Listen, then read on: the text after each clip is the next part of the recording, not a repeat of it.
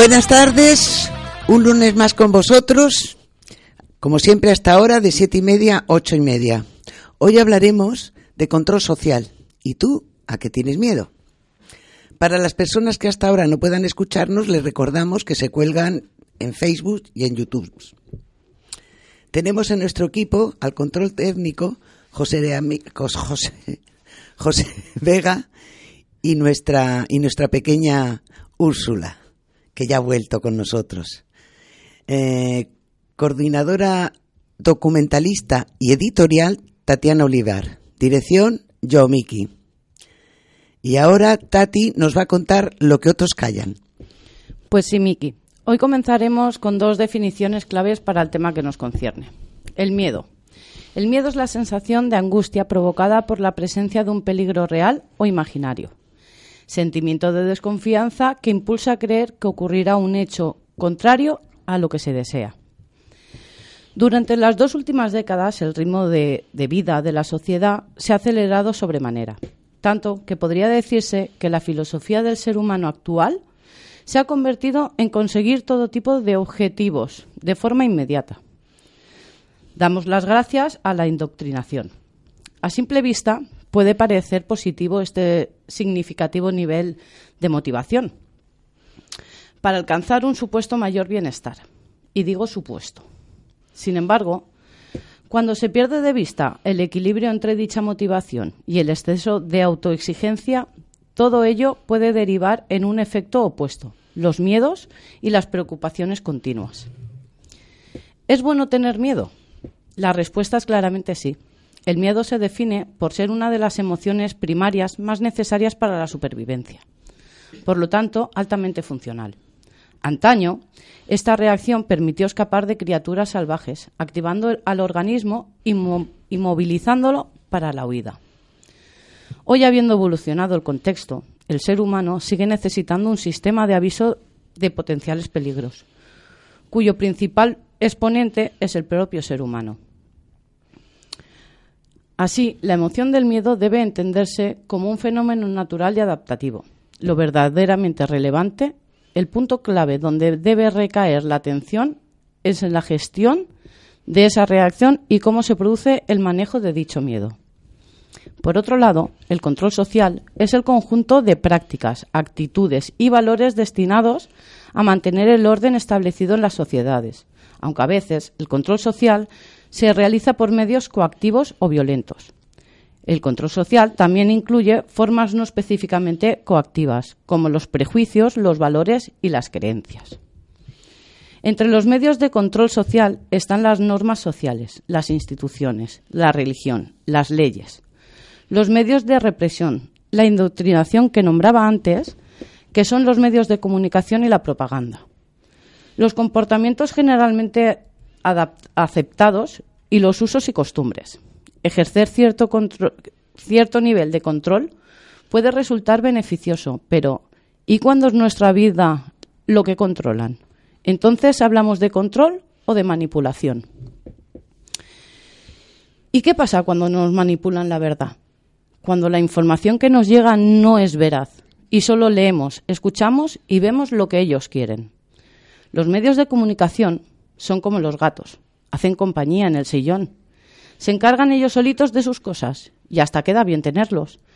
Pero los gatos a veces arañan y los medios de comunicación a veces engañan. Por eso y por otras cosas ya no son imprescindibles. También nos engañan las redes sociales, aparentemente gratis. Y digo aparente. Y es algo que en otro, en otro programa trataremos y con un precio altísimo para a nuestra costa. Pero a los medios, como a los gatos, hay que entenderlos. La mejor forma de evitar arañazos es saber que es susceptible de provocarlos.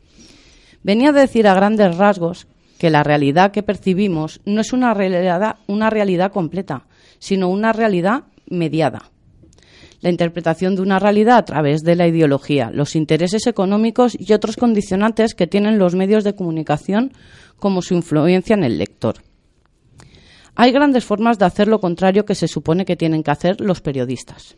mentir, manipular datos, olvidar la presunción de inocencia al señalar culpables o usar la demagogia como reclamo para conseguir titulares llamativos. Esos son los clásicos y algunos los tenemos a diario en nuestras televisiones, radios y periódicos. Pero, ¿y las sutilezas? Las palabras importan y mucho. ¿Nos manipula el sistema? Yo creo que sí. Pero para no parecer conspirativa, diré que somos altamente influidos. Pondré algunos ejemplos. El sistema en sí inculca el culto al cuerpo, de una manera que me parece excesiva e incluso subrealista. Cada vez son más los que luchan por tener cuerpos tonificados, las revistas, la publicidad y, en general, las todopoderosas multinacionales de la estética. Nos influyen de manera increíble ya desde bien pequeños. Cuerpos donde se muestra el trasero de una mujer, cuyas nalgas trazan una parábola casi perfecta, trazada con el número pi. Y unos pechos portentosos, siguiendo la misma contextura, posados en un cuerpo que muestra una extrema delgadez. Está de moda, si no mirar nuestra, nuestra querida reina. Siendo la más ridícula su superficialidad Cuerpos imposibles que no otorga la naturaleza, sino un quirófano y algunos filtros del Photoshop. No es de extrañar que ya los niños más pequeños acosen al gordito del colegio, víctimas de esta influencia desmedida y ridícula. Lo mismo sucede con los hombres y sus exuberantes musculaturas, con unos abdominales simétricos, cuya cuadrícula parece trazada con una escuadra y un cartabón, y unos bíceps marcados incluso en situación de reposo, cuando están en el sofá de su casa Ahí están, cuadrados, como si de mármol fuesen, inoculándonos una mentira que poco sentido tiene. Cientos de niños son y serán acosados en las escuelas por sus mínimas diferencias físicas, pero a su vez los empacharán de bollicados y paquetes de doritos. Nos dirán que nuestra vida es una porquería, creando una sociedad que necesita variantes de antidepresivos para llevar su día a día, camuflándose en los fármacos mientras engañan a su propia conciencia una conciencia drogada que nunca luchará contra los problemas, limitándose a, a, esquivarlos entre tranquimacín y diazepam. Nos inculcarán que somos débiles, cuando en realidad no deberíamos serlo. Nos venderán todo tipo de tratamientos contra la depresión y el estrés, haciendo que seamos incapaces de enfrentarnos a nuestra propia vida y asimilar así los sucesos que nos disgustan. Un engaño constante de productos que en realidad no necesitamos, pero sí nos inculcan que necesitemos, engañándonos a nosotros mismos. El sistema nos venderá flotadores para camellos, nos venderán abrigos en Brasil y helados en Islandia. Nos venderán todo aquello que no necesitemos con tal de que alguien saque más dinero del que ya tiene. Como he dicho, estos son algunos ejemplos, pero pensar cómo nos manipulan los bancos, los supermercados, los médicos y un tan largo etcétera que mejor lo dejo aquí. Muy bien, muchas gracias, Tati. Bueno, pues vamos a escuchar un tema de Las calles están ardiendo. M-Clan, no sé quién es.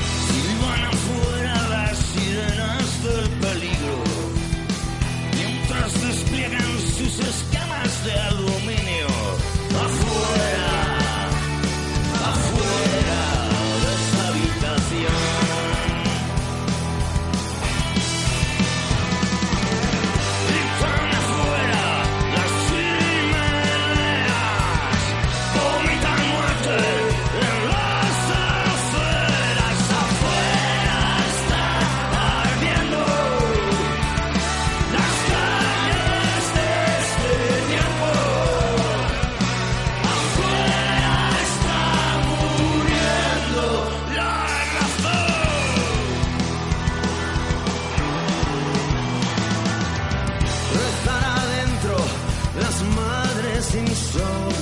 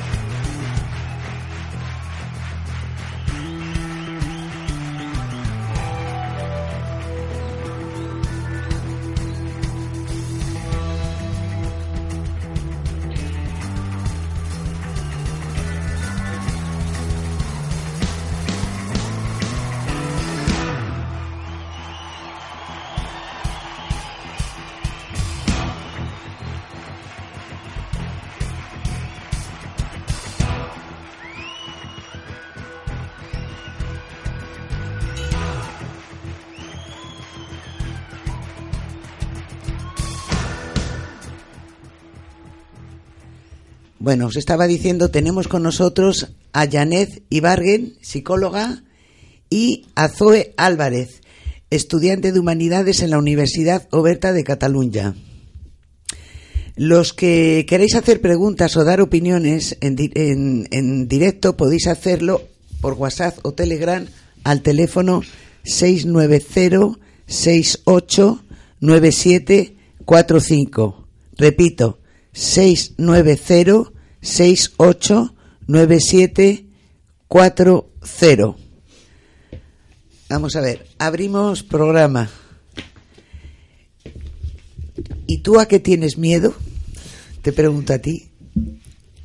Eh, tengo miedo a, a, la, a, la, la alienación social, a la manipulación social, a que la clase trabajadora, tengo que hablar de clase trabajadora, eh, no sea capaz de, salir de esa, de, esa, de esa alienación y no sea capaz de organizarse y para, para eso estamos aquí, para que eso no ocurra. Yo quería preguntaros cuál creéis que es el medio por el cual más pueden manipularnos. Mm, pues primero, eh, eh, hoy pensaba empezar con la frase de un profesor que fue profesor mío y ha escrito muchos libros. Y cuando leía la frase, yo pensaba, se parece a,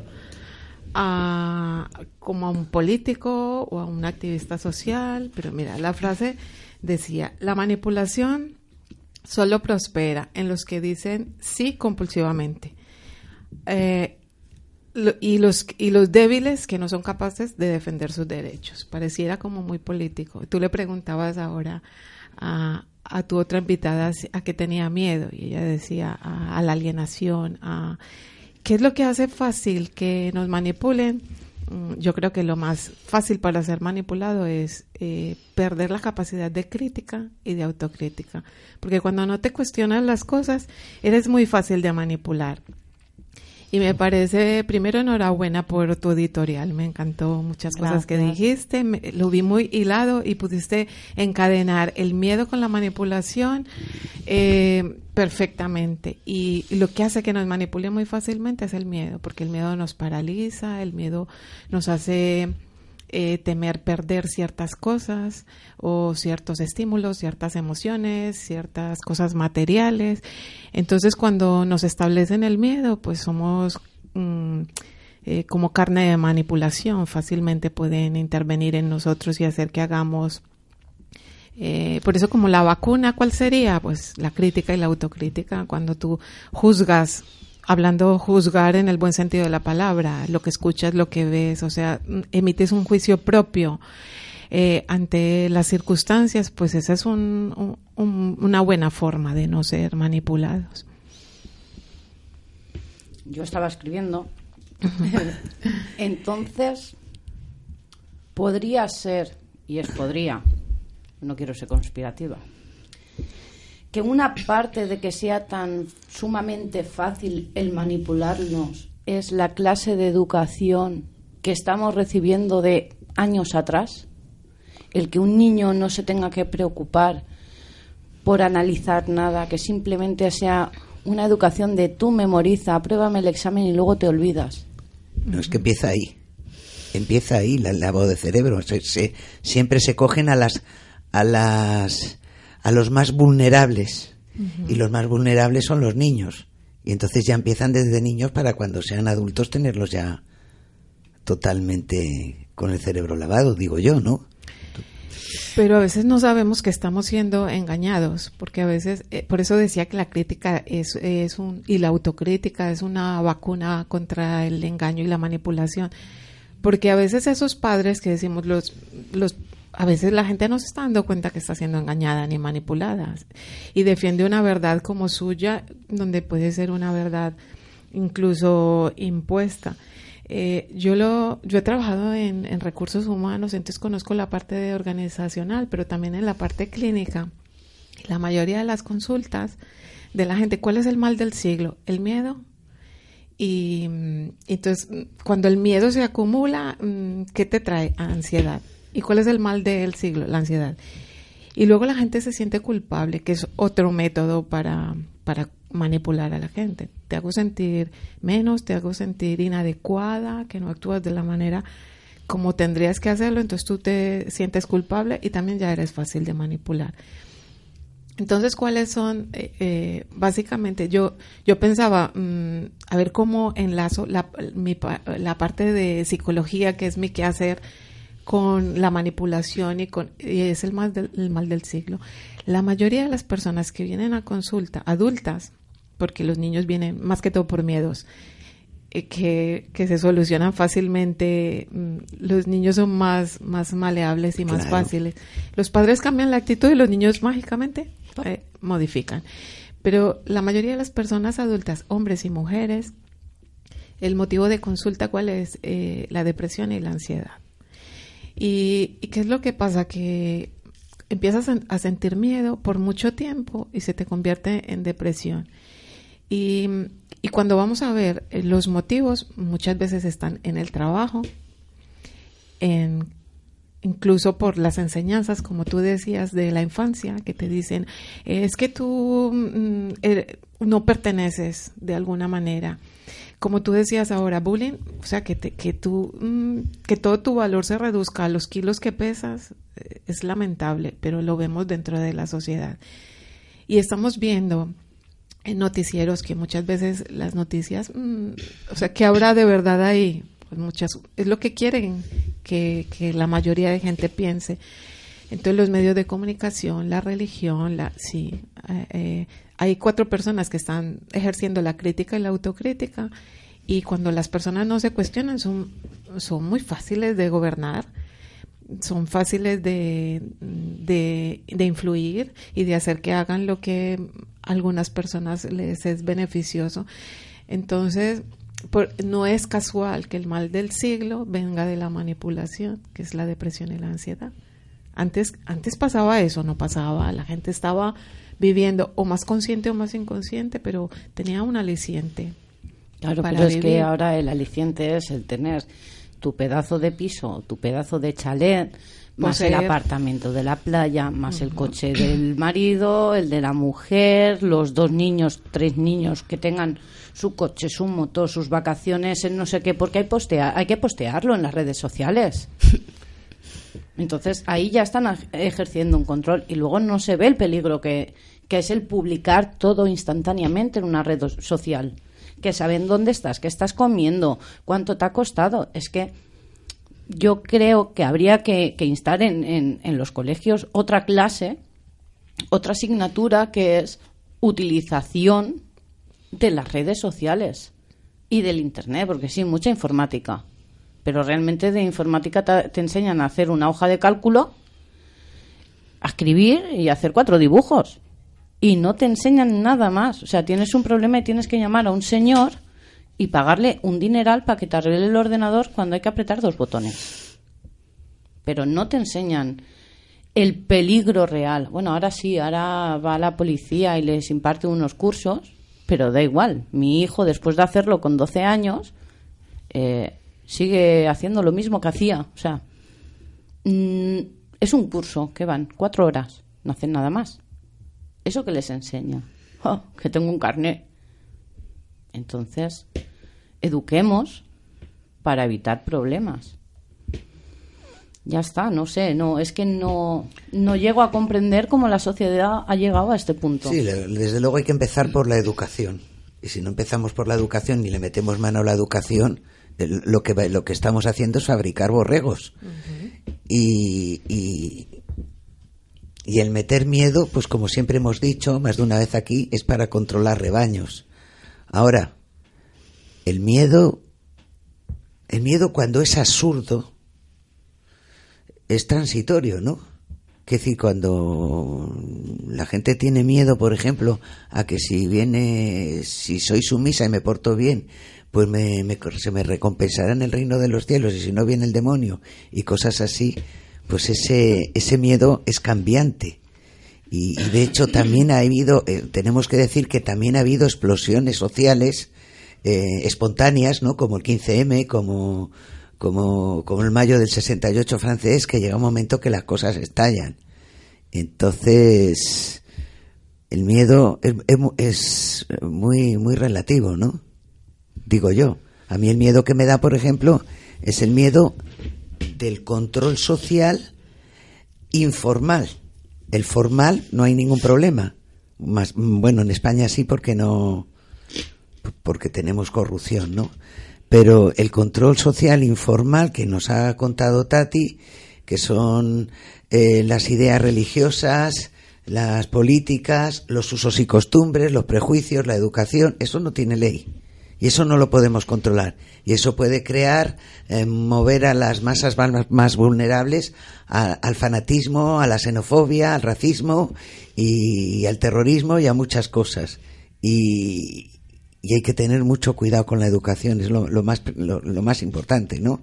Tú que eres estudiante, cuéntanos. Sí, eh, lo que decíais sobre la educación es que, claro, es la base. Eh, todo empieza en la educación. Entonces, eh, si se censura el pensamiento crítico, si se da cada vez menos importancia a asignaturas como la filosofía, bueno, pues tienes ahí un caldo de cultivo para que mm, la gente sea cada vez menos, menos crítica. Eh, luego eh, está la, la, auto, la, autoculpabilización de, mm, a, la que nos, mm, a la que nos someten, que también es una herramienta, como, ha dicho, como bien ha dicho ella. Sí. Em, claro, eh, la culpa es mía porque no soy lo suficientemente capaz, no soy lo suficientemente productivo cuando realmente la situación a la, que muchas veces se ve sometida una persona tiene más que ver con circunstancias externas a ella y eso no, no se nos dice, no se nos enseña. Claro. Deberían de, enseñar a los niños a leer noticias, o, ya los niños en el instituto, a leer noticias y que miren las dos caras de la moneda, cómo interpretan unos una noticia que ha ocurrido, otra, hacer análisis y reflexión de esa noticia, a, ver los antecedentes de esa noticia, porque esa noticia es el detonante de algo, a estudiar los antecedentes y luego las consecuencias, a quién benefician. Y estos ejercicios deberían de ser obligatorios en los colegios para enseñar a los niños a ser más, críticos. Más críticos, Sí, porque es lo que comentábamos antes del programa sobre las fake news y la, la manipulación mediática que eh, es tan difícil para, para, el receptor de esas noticias eh, lograr contrastar las noticias que le llegan y llegar a una fuente de información fiable que tiene que rebuscar tanto que al final lo que le llega es, es tan las noticias que nos llegan de forma masiva son tan superficiales y es tan difícil que una persona pueda descubrir que esa noticia no es real porque lo que nos llega en la mayoría está manipulado. ¿Cómo, cómo averiguas tú mm, que esa noticia no, no, te está contando la verdad? Tienes que buscar y buscar y rebuscar. Entonces, eh, claro, para, para una persona a la que le, le llega una noticia falsa, es que es muy difícil. Yo quería hacer una punta lo que ha dicho de la, de la autoinculpación. Nosotras que estamos en paz y hemos estado en sillas, eh, hay muchísima gente que se sentía culpable porque había perdido el trabajo y con ello la consecuencia final es perder su casa y se sentían culpables. Eh, y yo he hablado alguna vez con gente y digo, pero tú no eres el culpable. La víctima. Eres la víctima de un gobierno que lo ha hecho como el culo, nos ha estado negando una realidad, porque claro, ¿qué pasa? Que a ti cuando te dicen, mira, esto está mal, esto está mal, y esto está mal, tú realmente te crees que está mal. Pero también ocurre el caso contrario. No, no, estamos bien, estamos bien. Y no pasa nada. Sí, sí, cómprate una casa que yo vas a tener siete años de trabajo porque a mí es lo que me está llegando de las esferas altas. Pero luego, según te compras la casa, los tres meses te echan del trabajo. ¿La culpa es tuya? No. La culpa es del gobierno, que no lo ha hecho bien. Y ahora vienen con otras historias. Y siempre es la pescadilla que se muerde la cola, pero porque, lo que decías, no hay esa espontaneidad. No hay esa explosión de fuera miedos y salgo a la calle y si me tienen que dar hostias, que me las den. Pero por favor, habrá que mejorar e-, este sistema que no es el que el que debe de llevar un país. No, como tú sabes, como activista que eres, igual que yo, que, que hay un desahucio y nos vamos a ayudar y a ponernos allí en el desahucio y ves a la vieja del visillo, bueno, ves a las vecinas que a través del visillo están viendo el desahucio el desahucio de, de, una persona que ha sido tu vecina, que tus niños han jugado con ellos, que os habéis intercambiado el azúcar, la sal y muchas cosas, y que ha vivido durante muchos años a tu lado, y ese día que la están desahuciando se meten en casa y miran a través del visillo y les decimos por el altavoz, baja, únete, no le hagas esto a una vecina, y no salen, no salen. El miedo que tienen es el sentir vergüenza porque me van a ver ahí y yo con esta clase, esta clase de gente no es con la que quiero que me vean, pero son prejuicios. hoy me pasa a mí, pero es que mañana le puede pasar a mi vecino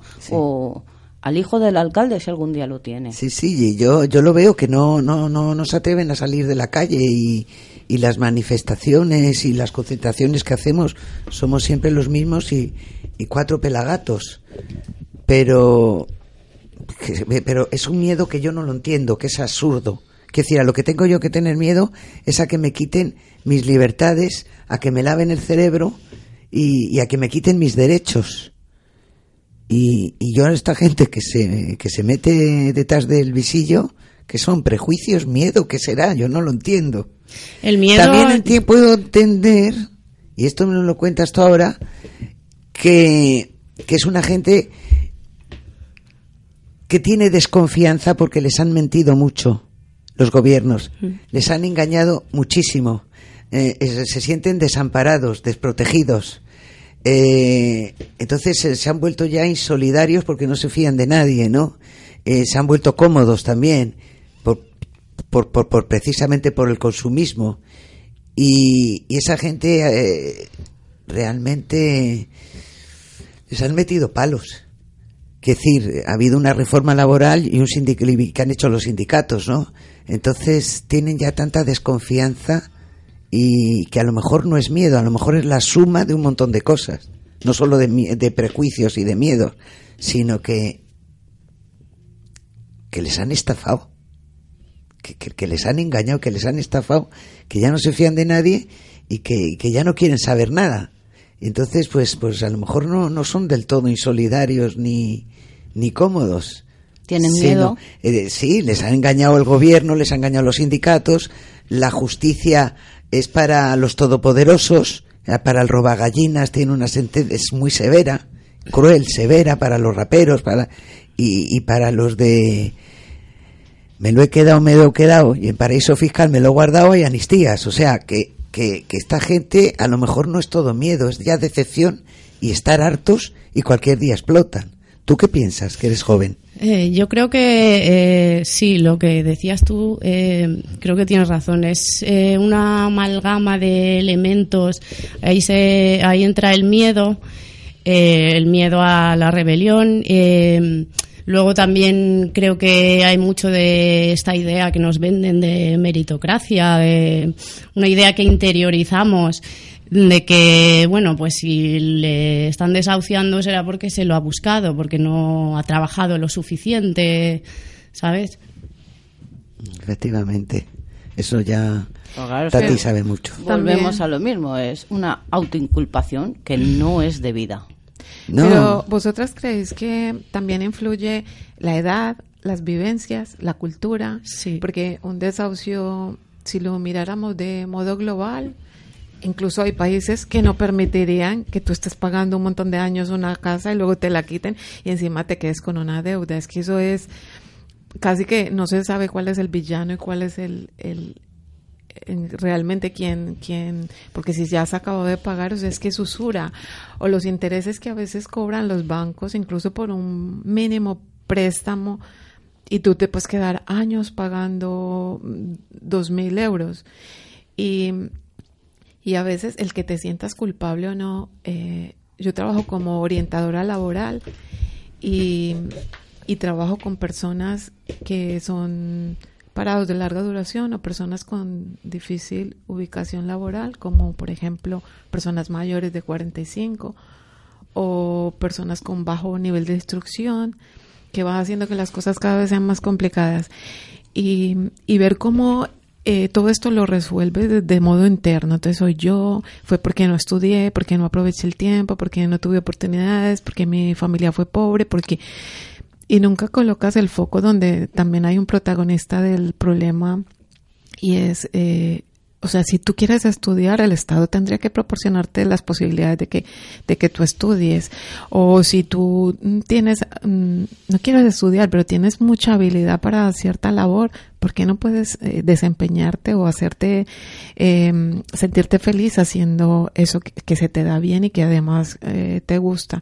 Entonces empieza la gente a sentirse culpable por una cosa que tú también puedes, puede que tú seas poco hábil para gestionarte, puede que, que no busques, puede, pero eso es solo una parte. Y la otra parte que tú pudieras recibir más apoyo donde está entonces la gente se llena de vergüenza. Como tú decías ahora Tatiana de vergüenza. Es que me da vergüenza que me desahucien me da vergüenza haberme quedado sola con mis hijos me da vergüenza me da vergüenza. Y, y eso se va haciendo un un cúmulo. En estos días una amiga me decía que ahora mm, ella trabaja como orientadora laboral, pero, pero ella eh, fue usuaria de Caritas y fue a hacer una entrevista para hacer lo que gente que le ayudó a ella. Y ella me decía no me da ninguna vergüenza porque cuando lo necesité mm, pude pero a veces esa visión a veces no es que no quieras salir adelante es que no puedes porque estás derrotado porque estás triste porque estás avergonzado porque tu autoestima está por el suelo. Y el poder eh, entregar a cada uno lo que le toca. Esto es parte del Estado, esto es parte mía, ha sido mi negligencia, esto es parte del vecino, esto, el poder tener lo que yo decía, la visión crítica y autocrítica. En realidad, mi situación, gran parte me la, me la merezco, me la he lucrado yo. O definitivamente no, hay parte, no tengo por qué sentirme avergonzada, ni menos, ni, ni no querer salir a la calle, porque a veces no es, a veces lo que, lo que hincha el pecho no es la ira, sino la angustia, el sentirte impotente. Entonces yo cuando miraba manipulación, pero es un término que parece muy social, pero que se aplica a todo. Un hombre que te manipula es igual que un Estado que te manipula, porque te miente, porque te hace sentir culpable, menos, porque no escucha tus argumentos, porque no te deja pensar, porque cuando tú cuando tú, vas a participar, como los niños que les hacen bullying muchas veces, que, que levantas la mano, das tu idea, qué tonto, qué has dicho, o, o, que incluso se burlen de ti porque eres buen estudiante y sacas buenas notas. Ah, este es un tonto, es un empollón, pero ¿cómo vas a ser empollón si, cómo vas a ser tonto si estás dando tu máximo esfuerzo para salir bien en una, en una cuestión? Entonces yo veía que ¿Cuál es la, la, mejor manera para poder manipular a la gente? Primero, aislarla. Entonces, tú no perteneces, tú no tienes ese cuerpo 10 o tú no tienes el coche mm, lujoso, tú no perteneces. Entonces, te, hago aparte, te aíslo, luego te controlo. Entonces, te digo incluso lo que tienes que pensar. Por eso la, la, educación de memoria, sí hay cosas que tú tienes que memorizarlas. Hay parte del conocimiento que solo es mm, datos y tienes que tenerlo de memoria. Pero otro, como decías tú ahora, Miki, el poder eh, lleva una noticia, cuestiónala, mira a ver si los medios de comunicación, dependiendo a quién pertenezcan, a la orientación política, a la orientación económica que, que los rija, pueden presentar una noticia de una manera o de otra. Pero tú, ¿por qué no puedes ser crítico y decir, bueno, sí, esto está influido por este medio económico, pero puedo tomar postura?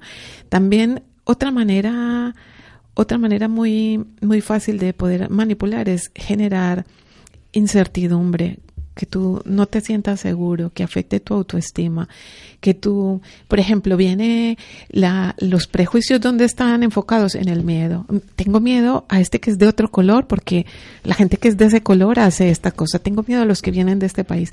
Tengo miedo a Mm, este no es como nosotros, es que nosotros podemos exaltar, claro, porque los españoles somos, o claro, porque los europeos somos, o claro, puedo eh, subvalorar incluso lo que no conozco, porque eso me, me ayuda a sentirme mejor. Y otra cosa es repetir, repetir un mensaje a veces la repetición parece que hace las cosas verdad. Entonces repito el mensaje, repito el mensaje.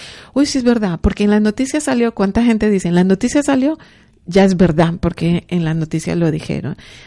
Y, y esto manipula las emociones. Todo tiene emociones. Cuando yo veo un noticiero, cuando algo me conmueve, cuando algo me, me indigna, cuando me da ira, ¿cierto? todo contiene emociones. Cuando yo voy a estudiar, eh, si soy estimulada, si, si, si se me exalta lo que sé, si me siento cómoda en un aula, todo tiene que ver con las emociones. Entonces, si yo manipulo tus emociones, te manipulo a ti y dirijo tu comportamiento hacia lo que yo desee que hagas. Claro, es eh, que al final lo que, lo que tenemos claro es que la manipulación lleva al control de. Mientras que a ti te manipulen, van a conseguir que ellos que volvemos a lo mismo, el, el, rebañito de borregos, que si uno salta por el precipicio van a ir todos detrás, porque es lo que lo que nos están enseñando y lo que están consiguiendo. Por eso el ahí, este tipo de programas y otros tantos que hay por ahí, la importancia, el abrir los ojos a la verdad, el decir, alto, que no, no sois conscientes de lo que está pasando, de lo que os están haciendo. Ya, pero es que claro, es que tengo, he perdido siete seguidores. Bueno, pero vas a ganar salud mental y física al final. Es que esto, es que a mí yo me desespero. No, es, que hierve la sangre, la verdad que hierve la sangre. Es que yo vengo del Jurásico y yo sí que recuerdo. no, yo sí que recuerdo. Eh, sí que recuerdo alguna vez eh, que nos enseñaban eh, a, a, leer noticias, no sé, a decir, cuando ocurre una noticia, cuando, cuando ha pasado algo, ha ocurrido algo, vete primero a los antecedentes, busca la historia. Porque el que no conoce su historia no puede hacer su futuro. Y eso me lo enseñaban en el colegio.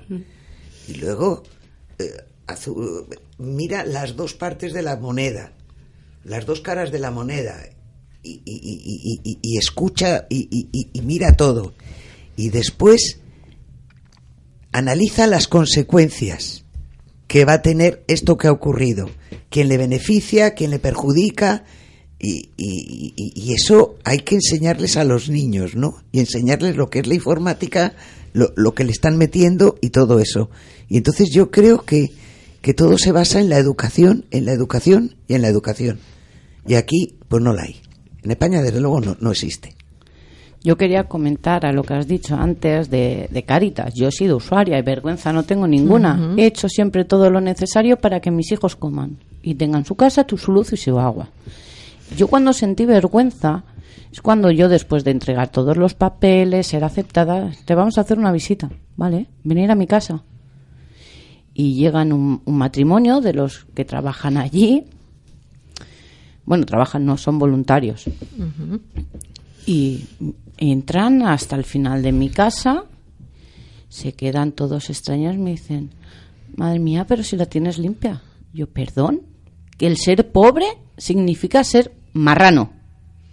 Entonces realmente sentí vergüenza. O sea, ¿cómo me estás diciendo que porque sea pobre tengo que vivir entre, con perdón, mierda? ¿En serio me estás diciendo eso tú? Que vienes de una, de una organización, además, que es católica. O sea, no sé, los conventos se supone que son pobres, que viven entre montones de escombros. Ahí fue cuando yo sí que sentí vergüenza. No porque el, que yo fuera o el que necesitara esa ayuda, sino el, el que pensaran que yo era una marrana por ser pobre. Es que son, al final son, continuamos con lo mismo, prejuicios. Prejuicios, efectivamente. Efectivamente, pero, pero eso nos los han metido desde la infancia. Los prejuicios no los hemos cogido ahora de repente a esta edad o cuando somos adultos que nos empiezan a salir a, surgir prejuicios. Muchos vienen de, desde mucho antes que nosotros no nos han enseñado a ser analíticos, ¿no? Ni, ni, y nada más que eso. Sí, y a saber lo grave que son las generalizaciones. No puedes meter a todo un país en un mismo saco porque los que son de allí, no. O las personas, eh, a veces el hacerte sentir inferior es un modo de, de, manipularte. Estos días así, como esas noticias que te van saliendo en el Facebook, en las redes sociales, decía, yo vencí la pobreza y me llamó la atención como, como era una mujer negra, eh, con el pelo así alisado, yo en sí la pobreza, yo sé, ¿qué, qué querrá decir? O sea, al estigmatizarla de un país, era de República Dominicana. Entonces, dominicana, es negra, mm, se alisa el pelo, que es un símbolo como de blanquearse, de, de, de, purificarse. Muy bien. Porque claro, el pelo, el pelo rizado, de hecho, en muchos países de Latinoamérica, que eso está cambiando afortunadamente, pero pelo malo, si es pelo rizado es pelo malo. El pelo rizado también es pelo bueno. Pero bueno, miré qué era. Entonces, eh, la noticia decía, pasa de empleada doméstica a doctora en medicina. Y decía, mm, ya, pero, pero si no, eh, si la visión no fuera inferior hacia esa mujer, probablemente la noticia no la plantearían así. Porque yo vencí la pobreza. Mm, es como como algo que, que no casa dentro de un, o sea, una empleada doméstica negra mm, que llega a ser doctora, pues es como, ah, como eh, un pero, boom. Pero si esa empleada doméstica hubiera sido blanca, eh, de pronto no sería tan espectacular. Exacto. O, o, asociar eh, los prejuicios son, son, son tan malos porque quien más padece es quien lo sufre quien, quien tiene el prejuicio, porque hay personas que van tranquilas por la vida. Entre menos prejuicios tienen, más feliz eres, porque te permites más ver la gente tal cual es. y no necesitas. Soy muy feliz. y no necesitas manipular, porque, porque el, el principal miedo, ¿quién lo tiene? El, quien manipula. No, o sea, estas personas son pobres, tengo que dejarlas pobres porque entonces si llegan a conseguir lo que yo tengo, mm, mal para mí. Estas personas en una relación, cuando estás con una persona que manipula, ¿qué hace esa persona? Hacerte sentir inferior, dependiente, porque si tú te sientes fuerte, segura, te vas a ir. El círculo de, del maltrato, la violencia, por ejemplo, hacia las mujeres.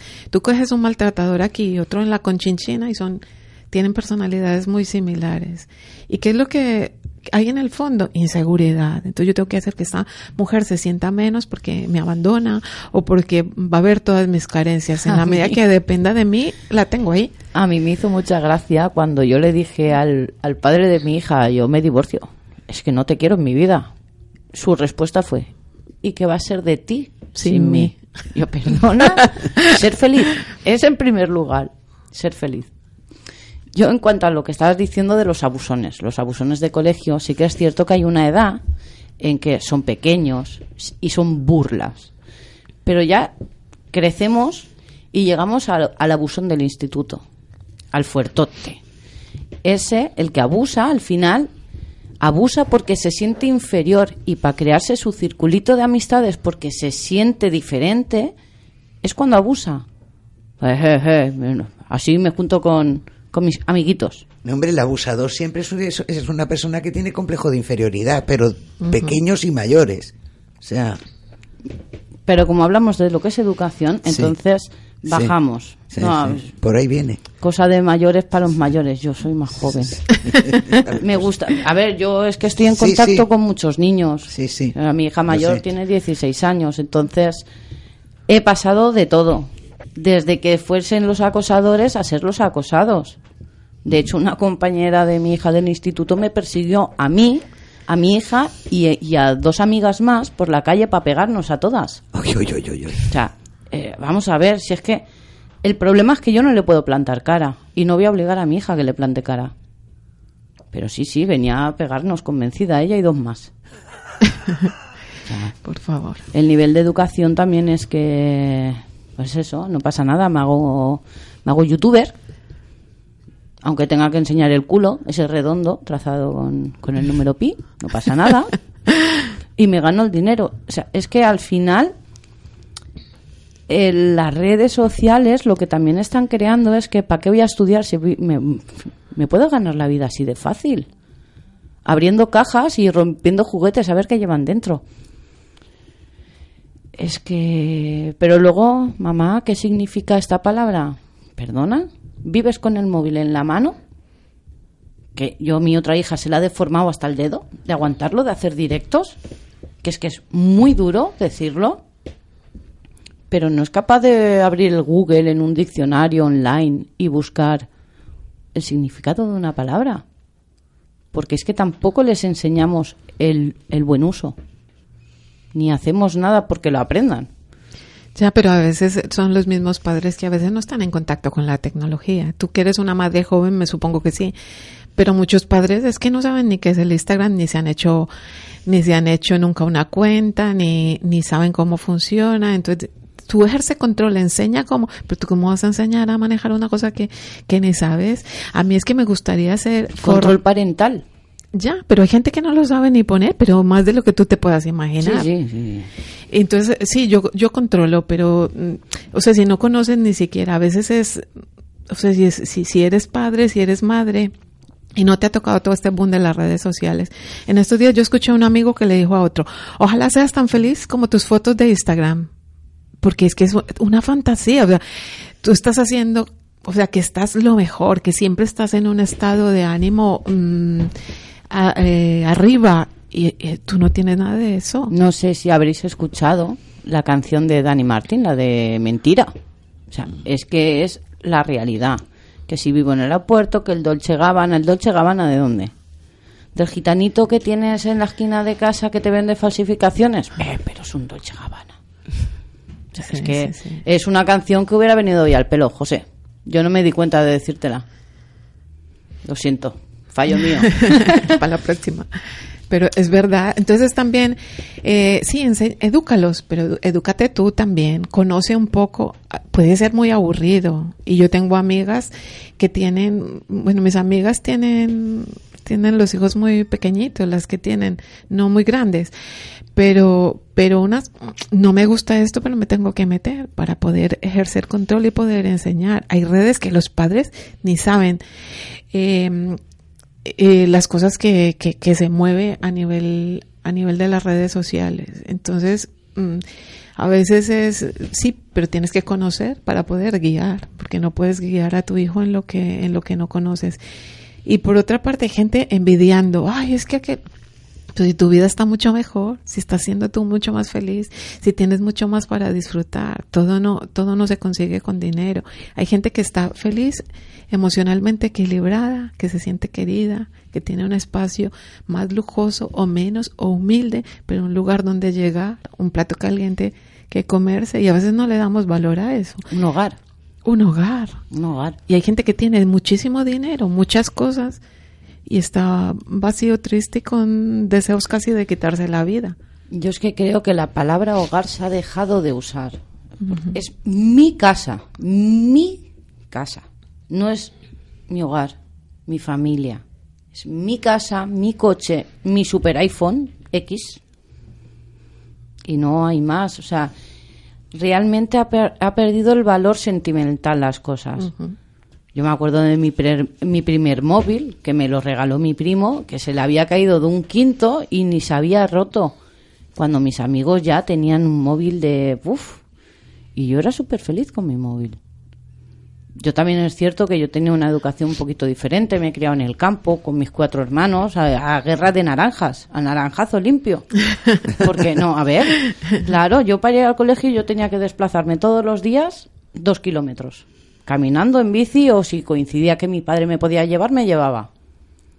Yo me criado un poco diferente, pero ostras, el que mi hijo ahora mismo, pues por lo que ve por la televisión, lo que escucha, que de vez en cuando cuando me lo llevo a desayunar a la cafetería lee alguna noticia, mi hijo tiene miedo de ir solo por la calle.